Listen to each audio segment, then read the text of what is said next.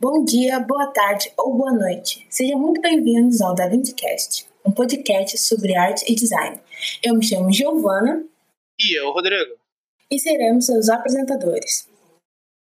No nosso primeiro episódio, vamos falar sobre cores e como são utilizados no design e no cinema. Espero que gostem.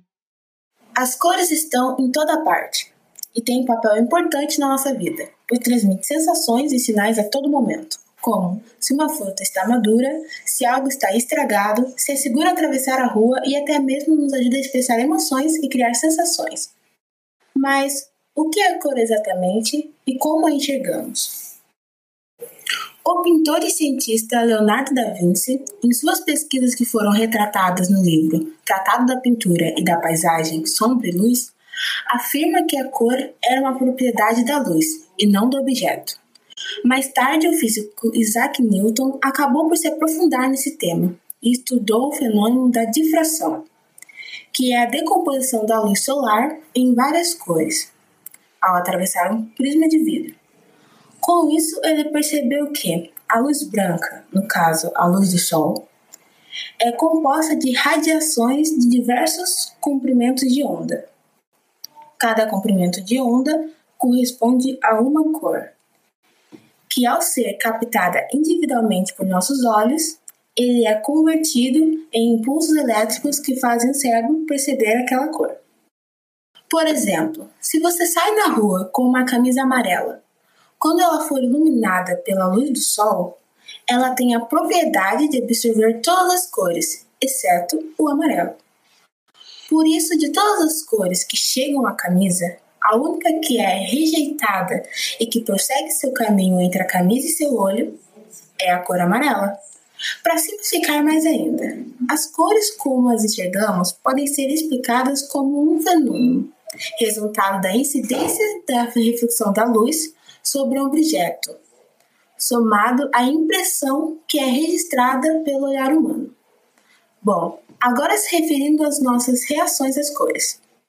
Há algo chamado psicologia das cores, que é o estudo sobre como as cores afetam o nosso psicológico e como nosso cérebro, a partir delas, consegue criar sensações.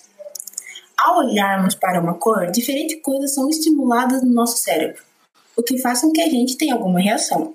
Por exemplo, o vermelho, que é uma das cores mais chamativas e vibrantes, tem a capacidade de estimular a glândula suprarrenal e os neurônios, o que faz com que tenhamos a sensação de vitalidade e energia ao olharmos para ela.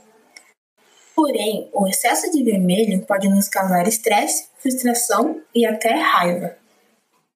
Já o amarelo, que lembra a luz e o calor do sol, é um potente antidepressivo, quando estamos na presença dessa cor, nosso corpo libera serotonina, uma substância relacionada à felicidade e ao bem-estar. Há estudos que também indicam que ela pode melhorar a concentração e faz com que o sistema nervoso fique desperto. Por isso, é recomendada para escritórios ou cômodos onde queremos dar criatividade. O azul pode transmitir um efeito calmante, no entanto, é uma exposição prolongada ao azul causa tristeza e depressão, ele também é sinônimo de frieza, mas também de seriedade e formalidade, o que faz com que seja usado por muitas empresas.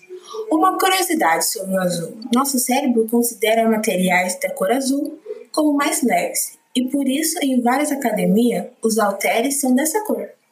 O verde é a cor da natureza por excelência e é a mais usada hoje em dia para decorar interiores de apartamentos e casas porque ele tem um efeito calmante e relaxante para os olhos e alivia o estresse e ativa a atenção.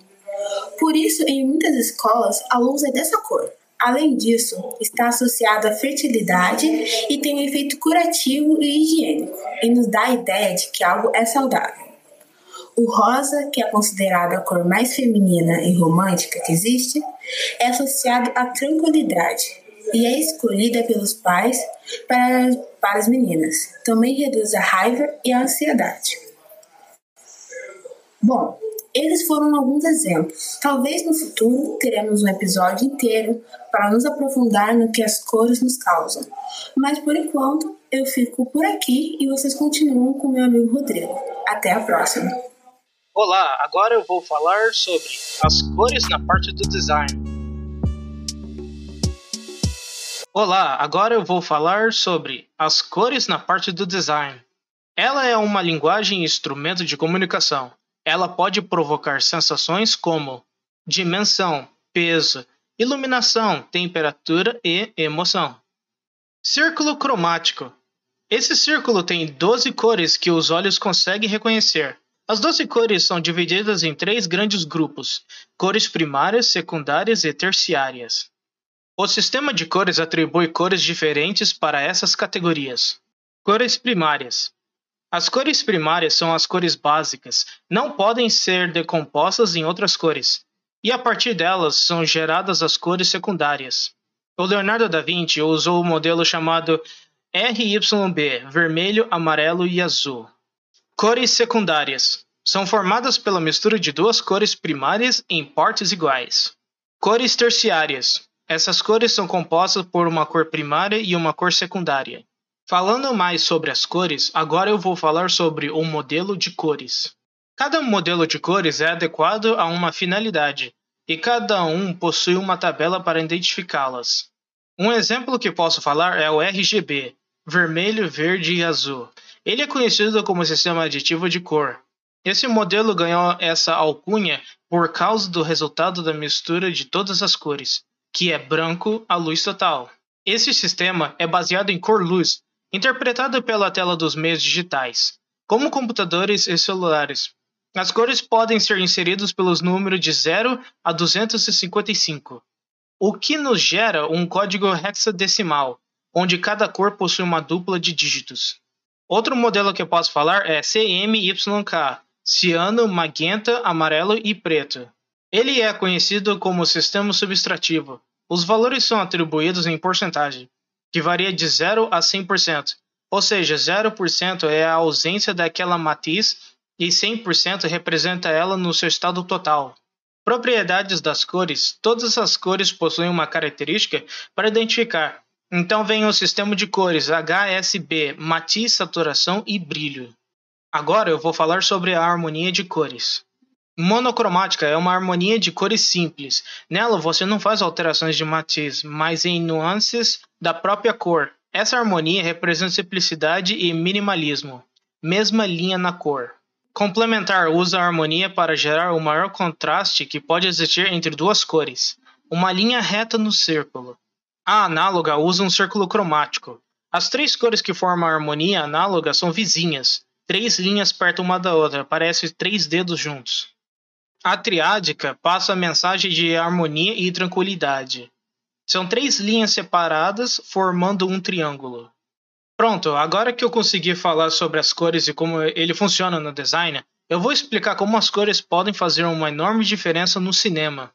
O que o cinema usa para transmitir são as emoções. Ajuda na percepção de clima e tempo. Representa o ânimo dos personagens e influencia no entendimento do público para o conceito da cena. Um bom exemplo que eu posso dar é o filme de Tim Burton, A Noiva Cadáver. Ele usa mais as cores frias para representar o tema de tristeza, a solidão, tranquilidade e calma. As cores preto, cinza e branco são neutras. Geralmente, quando usadas, são combinadas com outras cores para ressaltar o efeito da cor quente ou fria. As cores quentes, como vermelho, amarelo, laranja e rosa, podem representar emoções como paixão, violência, movimento, loucura, alegria, excitação e vingança. A cor também pode ser usada para demonstrar temperatura. Os tons de laranja criam um ambiente quente, com fortes explosões, enfatizado pela falta de água, que reforçam mais ainda a ideia de um local abafado e ardente. Bom, e é só isso. Eu espero que vocês gostaram do podcast episódio 1. Até mais!